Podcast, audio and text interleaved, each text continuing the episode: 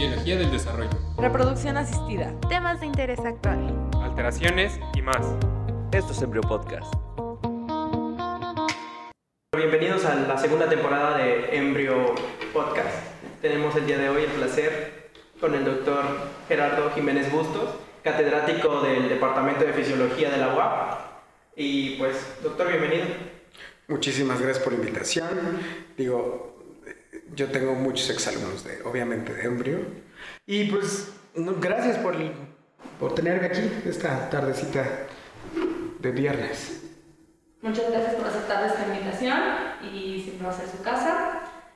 Pero a lo que venimos, la pregunta, ¿por qué placenta? ¿Por qué nos interesa? ¿Por qué un médico, un estudiante de medicina, un médico general, un médico prácticamente de cualquier área debe interesarse por la placenta? El, el, el, problema de la placenta, o más que el problema, sino su belleza, radica en todas las funciones que cumple. Y parecieran funciones mmm, no sobrevaloradas, pero funciones tan básicas que se vuelven a veces no tan perceptibles como otras.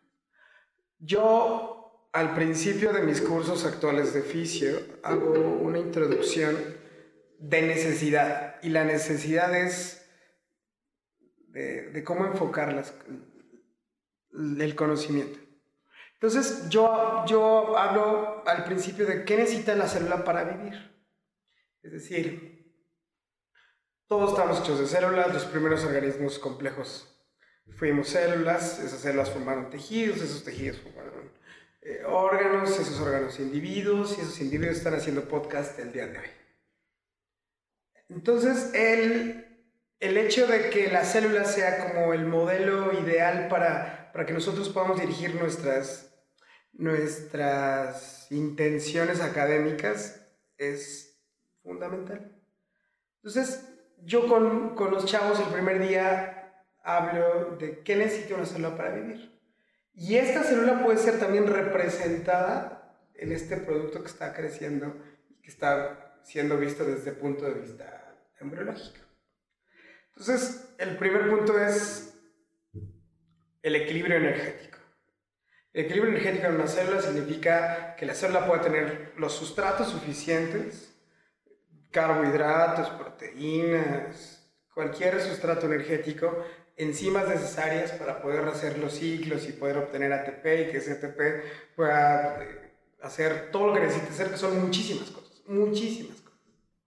Pero no solamente eso, sino que también exista un control de los desechos que se realizaron para poder dejar, ¿cómo decirlo?, en, en, en orden todo. Digo, pues yo si le dejo mucho CO2 tengo broncas, si le dejo todo el lactato tengo broncas, si le dejo cualquier cosa que sea desecho y no me lo estoy llevando en la circulación, tengo problemas.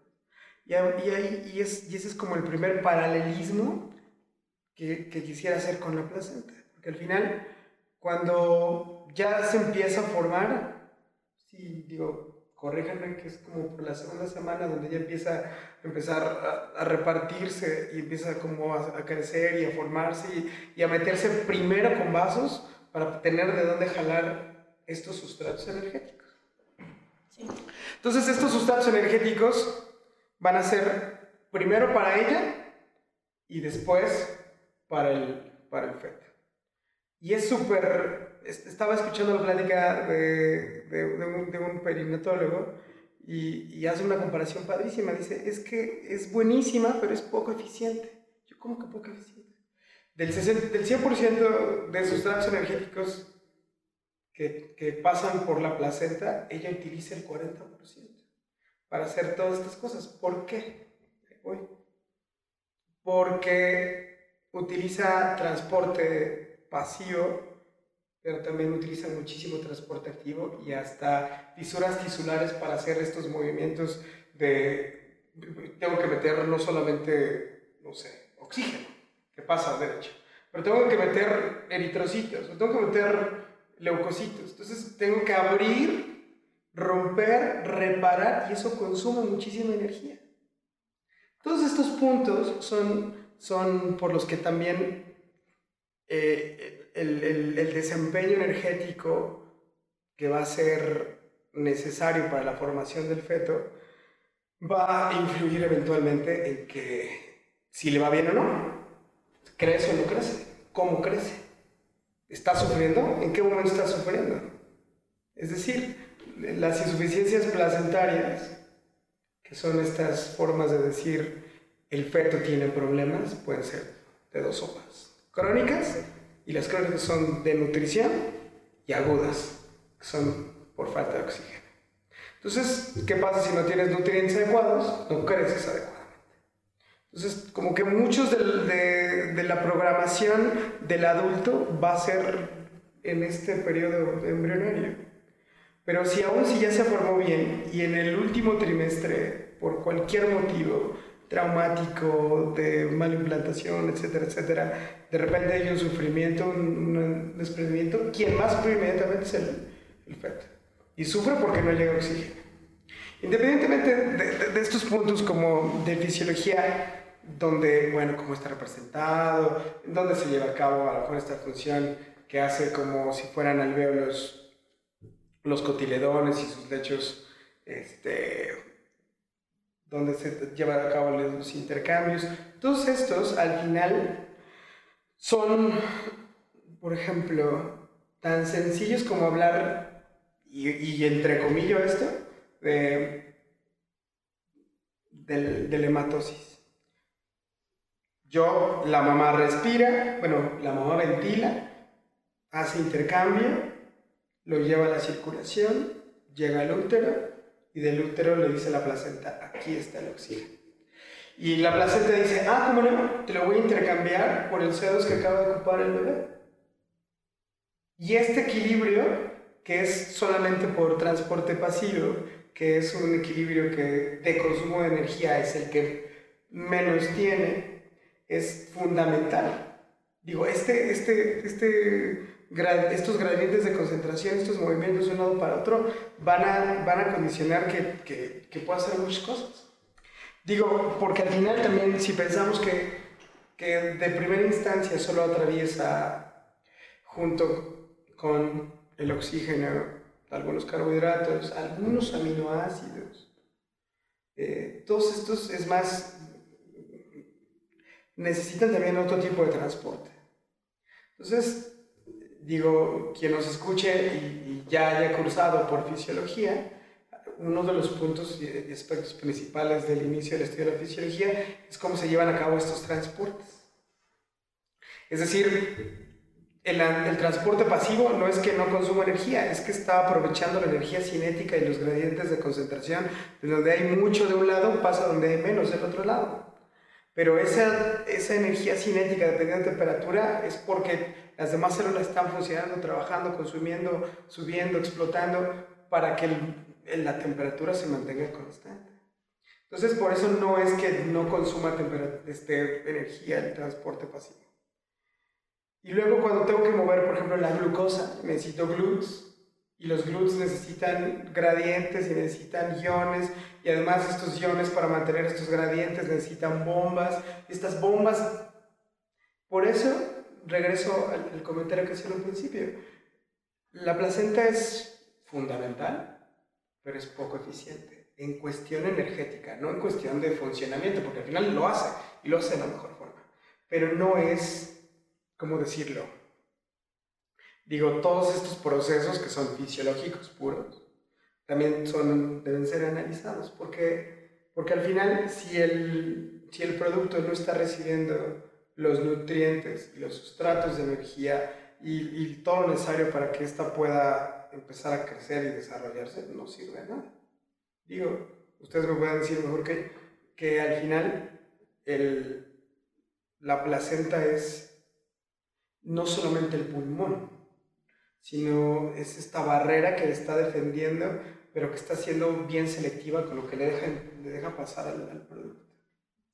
Sí, claro, la, la, placenta es análoga a muchísimos órganos, a los pulmones, a los riñones, y diciéndolo de manera literal, es la única esperanza que tiene el feto, que tiene el embrión para permanecer vivo, para obtener todo lo que requiere la madre. La madre cambia toda su estructura para permanecer o mantener vivo a este bebé y aunque la vemos como un órgano todopoderoso, sabemos que no es así.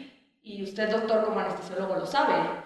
Aunque la placenta defiende al bebé de muchas cosas, no puede hacerlo de todas. Hay cosas que pasan, hay cosas que le hacen daño, los teratógenos, y como médico, específicamente anestesiólogo, está consciente de qué se puede aplicar y qué no, qué va a pasar y qué no, y que tal vez pase, pero no le haga tanto daño o lo soporte el bebé, y que totalmente dañino, prohibido, eh, va a causar muchísimos problemas. Sí, digo, hay, hay, hay una analogía padrísima, porque al final, histológicamente, es un tejido que mide una micra. O sea, es nada. La ventaja de esto es que se dobla y se dobla y se dobla y se vuelve una colcha guardada en un closet, así de gruesa. Entonces, realmente, esta fragilidad y, esto, y, es- y este, y este desarrollo evolutivo de cómo se, se, se hacen las placentas en los, en los mamíferos es para, como dices tú, para protección. Entonces, si está bien implantada, si está bien puesta, si está en el mejor lugar, porque también con que varíe este, algunos centímetros donde se coloca, representa la vida o la muerte de, es más, hasta de, del binomio. Pero, pero todo esto, digo, como es muy selectiva, nosotros en anestesiología también, por ejemplo, dicen los libros que los relajantes neuromusculares no atraviesan la barrera placentaria. Es decir, si yo duermo a una persona, para dormirla en una anestesia general necesito ponerle varios medicamentos. Un medicamento para que no le duela, un medicamento para que no piense, un medicamento para que no se mueva como tal. Entonces estos que no permiten moverse, que son los, los relajantes neuromusculares, como cisatracurio, bicuronio, eh, hay muchísimos, realmente son moléculas relativamente grandes y que no atraviesan la barrera placentaria. Y, pero, eso, y es más, esto que estás diciendo es, es, es bien importante porque debe ser, eh, digo, este conocimiento debe ser para todos. Por ejemplo, esos son los que yo sé, lo que yo he revisado, lo que dicen las evidencias, lo que dice la literatura, lo que ha pasado. Pero de repente, si el neonatólogo dice, ¿qué le pusiste? ¿Por qué? ¿No ves? Bueno, lo revisamos con la evidencia. Digo, porque al final, y es más, se escucha paradójico, pero mi responsabilidad en el quirófano es primero la madre, después el bebé y si se puede, el binomio. O sea, mi prioridad siempre es la mamá. Porque si me quedo sin mamá, me voy a quedar sin muchos bebés. Si me quedo sin el bebé, puede que esa mamá me dé más bebés después. Y se escucha mm, complejo, lo es, pero al final eso es mi trabajo. Mi trabajo primero. Ok, doctor, es muy interesante el cómo este cúmulo de células entra a la mala a invadir eh, vasos sanguíneos para obtenerlos de la madre. Y también es impresionante cómo este órgano, que pues en sí surge de la nada, o sea, surge de dos células al mismo tiempo. Y es, es muy impresionante cómo se comienzan a crear receptores, eh, transportadores, y estos al mismo tiempo pueden hacer, ser modificados o alterados por fármacos. Y usted eh, conoce perfectamente todos estos eh, todas estas modificaciones vaya. ¿qué nos puede comentar sobre eso? Mm, digo, sí, sí depende cómo decirlo. Mm, si, si la placenta está bien es muy probablemente porque la mamá está bien y, esto es, ¿cómo decirlo? Los medicamentos mm, son tantos, la, el rango de medicamentos que se utilizan es tan amplio, digo, no solamente en la especialidad, sino en la práctica médica en general, que, que, que es súper importante decir, bueno, le voy a poner paracetamol porque la mamá le duele la cabeza. Yo como médico llego a mi consulta y me dijo, oiga doctor, pero estoy embarazada. ¿Y ya revisaste los efectos teratógenos del paracetamol? Es dependiendo de la dosis, es dependiendo del trimestre, es dependiendo de, etcétera, etcétera, etcétera. Entonces, digo, hay, hay, hay un punto farmacológico importantísimo y que todo médico es responsable de, de revisar todos estos aspectos que están dados en todas las guías farmacológicas de todo el mundo.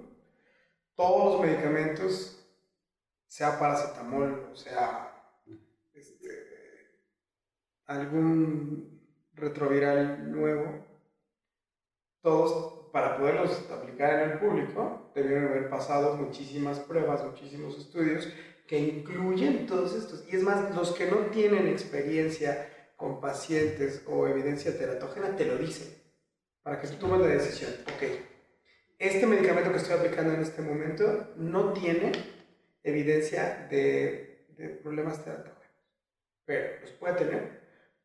Está en el último trimestre, está, se acaba de implantar en la segunda semana y empieza, empezando a invadir. Bueno, esta invasión que suena feo, pero realmente es, es como la modificación del medio para poder crear. Yo lo veo más como creación más que como invasión. Sí, sí, sí, y digo, y, y, y, todo está, o la mayor, el, el, el, éxito es como la evidencia. ¿Qué dice la evidencia? Bueno, le voy a dar algo, híjole, ¿dudaste en darle paracetamol a tu embarazada? Está perfecto, qué bueno que dudaste. ¿Ya leíste qué dice paracetamol en el embarazo? ¿Cuáles son las dosis? ¿Cuáles son los cambios del hígado en el embarazo? No solamente en la placenta, porque obviamente la placenta, como estamos diciendo, ¿no? Bueno, ¿en qué momento está? Porque si se desprende tantito cualquier cosa de, estas, de este saco que, que acaba de hacer, creo que la, la, revisión tiene que ver cuando está, ya hizo el, el, la mitosis 32, es el momento cuando empiezan a, a diferenciarse y empieza a adueñarse de la pared del, sí, exactamente. del útero. ¿no? Entonces, ¿en qué momento estoy dándolo? ¿Por qué? ¿Qué va a pasar?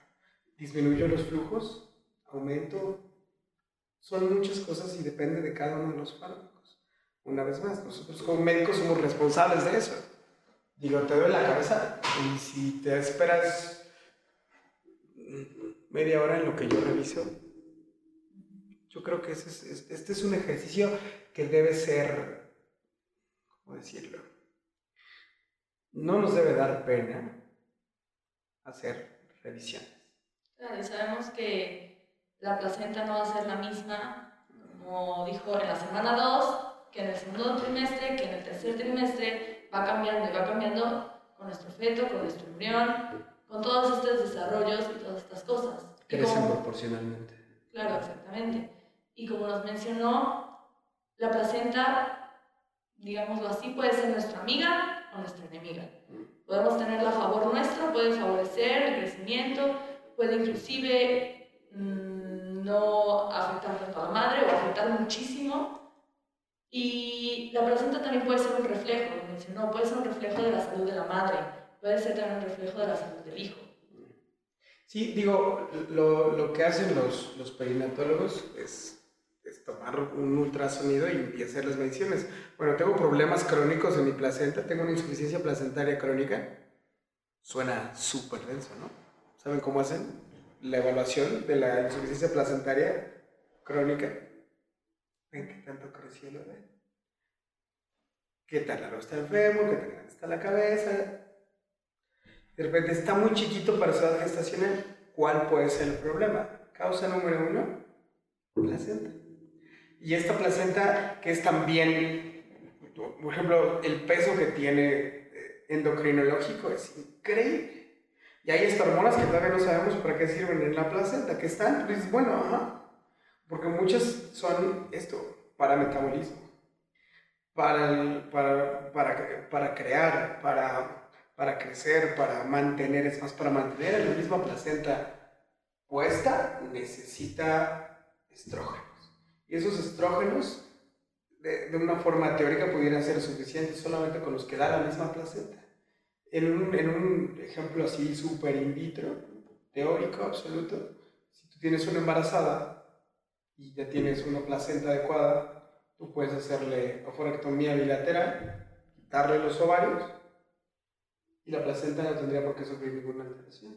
Si la placenta es, eh, es endocrinológicamente adecuada. Entonces sí, son muchas cosas, muchas, muchas cosas. Y realmente sí es un mundo. Y la placenta es, es, es como, como esta, ¿cómo, decir, cómo hacer una analogía adecuada? Es realmente los cimientos del crecimiento. Por, por no paradójico, pero sí es, no puede crecer nada si no tiene, ese árbol no va a crecer si no está plantado en la tierra y esa tierra es fértil, esa tierra es rica, y esa tierra tiene agua, y esa...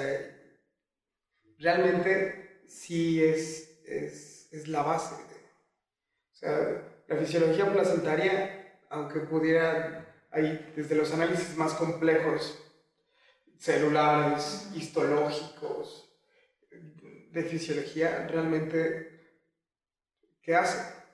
Te ayuda a crecer, te mantiene y crece contigo. Entonces, si a lo mejor pudiéramos, ¿cómo decirlo? Dar un enfoque general como de, qué es lo importante en la placenta. Si me lo preguntan a mí, yo diría, bueno, ¿cómo hace este intercambio entre el exterior, la traducción de la mamá y la entrega final al bebé y de regreso?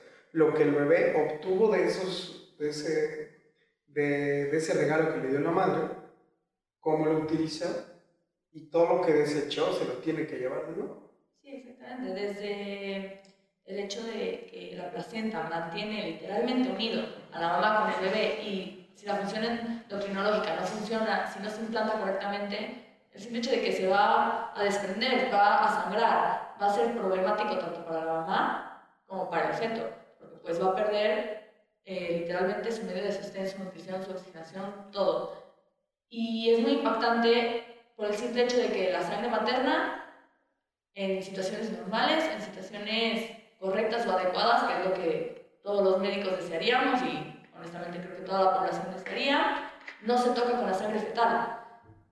Como ya lo mencionó, son puros gradientes, es pura difusión, no hay un contacto directo entre la sangre materna y la sangre fetal. Exacto. Y, es la placenta. Y puede haber muchísimos problemas si se llegara a dar, ¿no? sí. esa es otra. Y, digo, eh, eh, por eso es, lo definen como un órgano fundamental. O sea, se vuelve un órgano. Y es más, no es, no es ni mamá, no es ni feto, es la placenta. O sea, la placenta es, es, es, es este ser, a lo mejor no este, totalmente poderoso, pero sí muy influyente. Entonces, esta influencia, y, a lo mejor lo, que, a lo que quería llegar es que, bueno, yo tengo que evaluar dos cosas, a lo mejor, si, si regresamos a esto de la fisiología placentaria.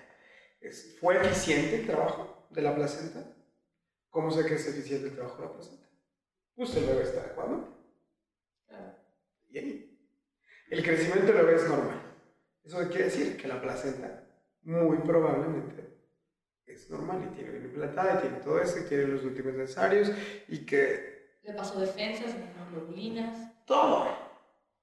Es más, porque si hacemos también el análisis, este trabajo, aunque fundamental, también termina siendo incompleto. Digo, evolutivamente nosotros cuando nacemos, nacemos todavía no maduros. Si tú, en el momento que naces, si te abandonan, te mueres en las horas. En horas o minutos puedes morir, dependiendo del, del ambiente en el que estés. Digo porque la placenta hace muchas cosas, pero nosotros, eh, como, como, como estos productos de la evolución, superior con cráneos muy grandes. Digo, si pudieras nacer y caminar como las jirafas o, como, o nadar como los delfines, no lo puedes hacer. ¿Por qué no lo puedes hacer? Porque si creces a ese, a ese tamaño, jamás podría salir de tu madre. Y si no puedes salir de tu madre, te mueres con tu mamá. Sí, por supuesto. Entonces, nos diseñaron, la evolución nos diseñó para expulsarnos todavía inmaduros. Y que el resto de estos, de esta, este, este, esta nutrición, que por ejemplo la leche materna se da, no sé qué tanto lo vean como complemento de, o en ese momento se termina del nacimiento, el, estudio de, de, la embriología, pero es un complemento.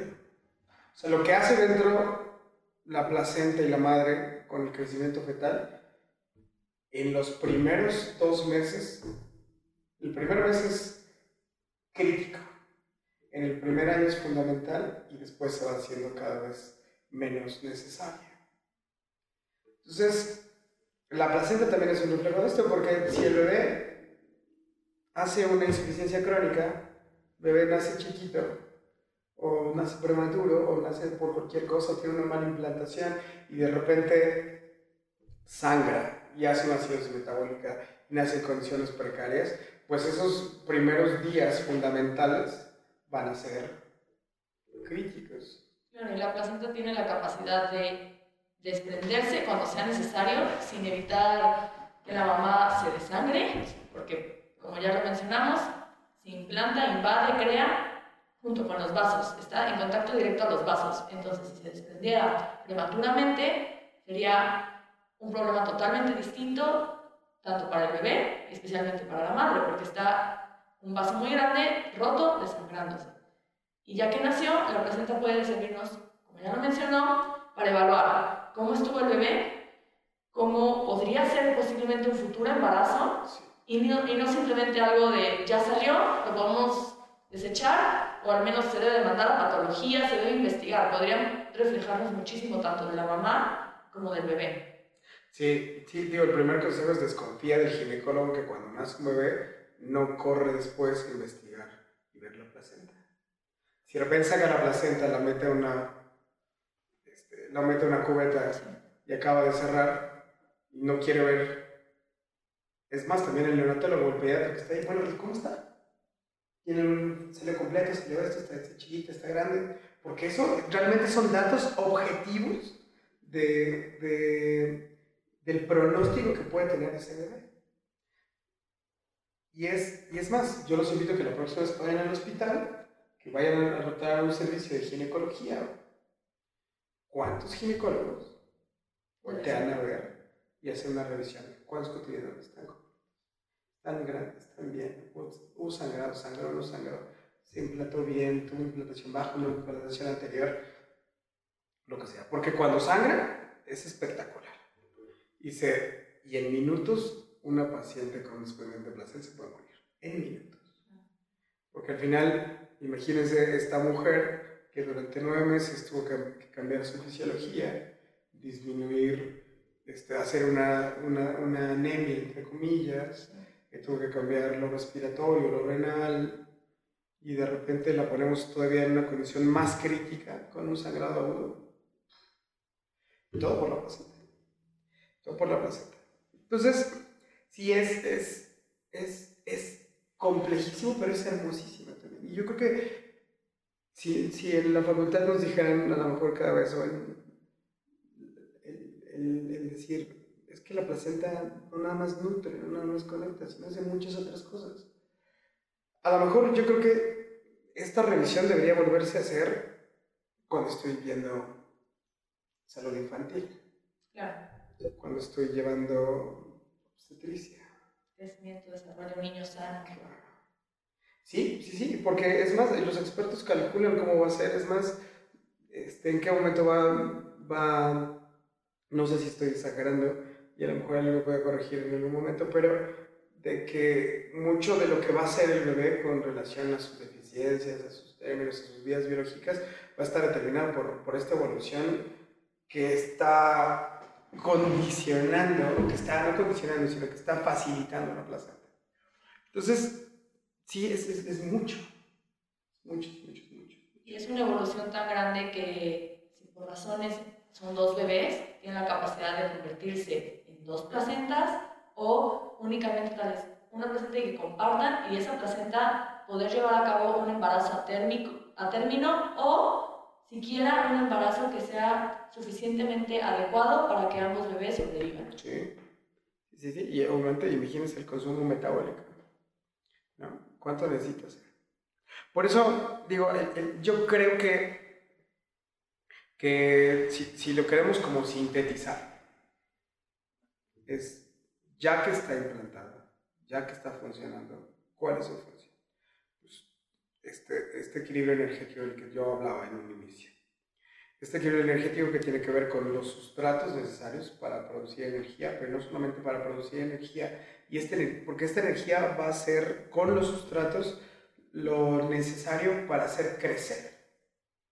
Es más, por ejemplo, los aminoácidos, los omega 3 y el omega 6 que la mamá debe consumir van directamente al cerebro, y si la mamá tiene una deficiencia nutricional de este tipo, el bebé puede nacer este, como anestesiólogo, con alguna deficiencia.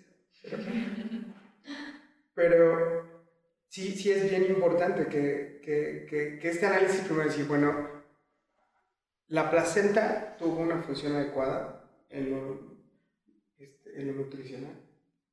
Y después, bueno, ya este, lo- y de repente, por ejemplo, este, este, esta insuficiencia placentaria aguda.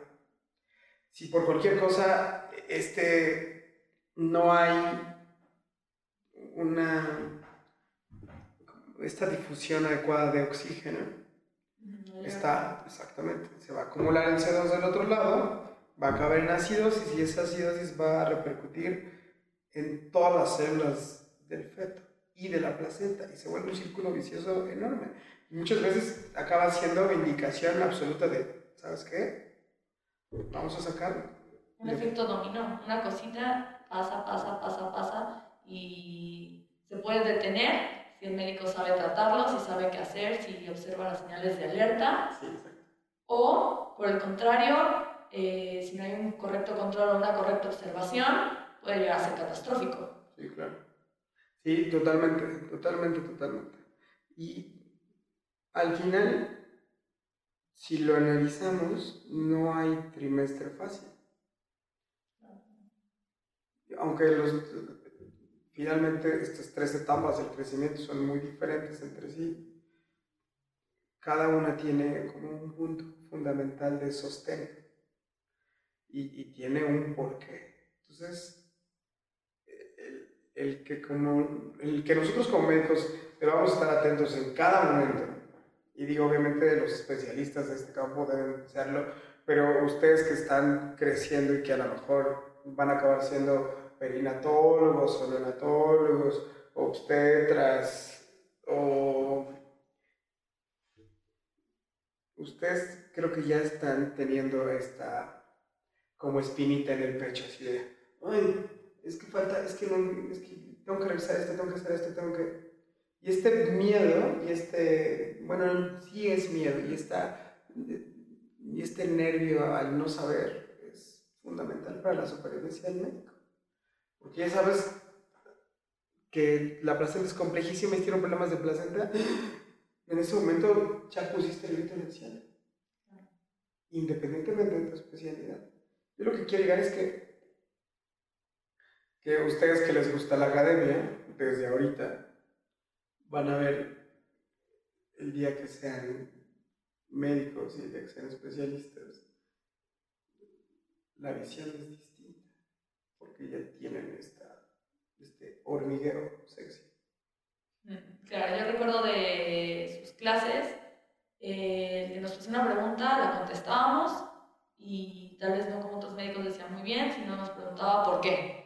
¿Y por qué? ¿Y por qué? Hasta que prácticamente llegábamos a, no sé, nos decía, ok, investiguémoslo, o porque así es la célula, porque así es la naturaleza, hasta que no tuviéramos una respuesta y no lo supiéramos explicar, también recuerdo mucho eso, explicar de la manera más simple posible. Si lo logras explicar de la manera más simple posible, es porque tú ya lo entendiste de la manera más compleja.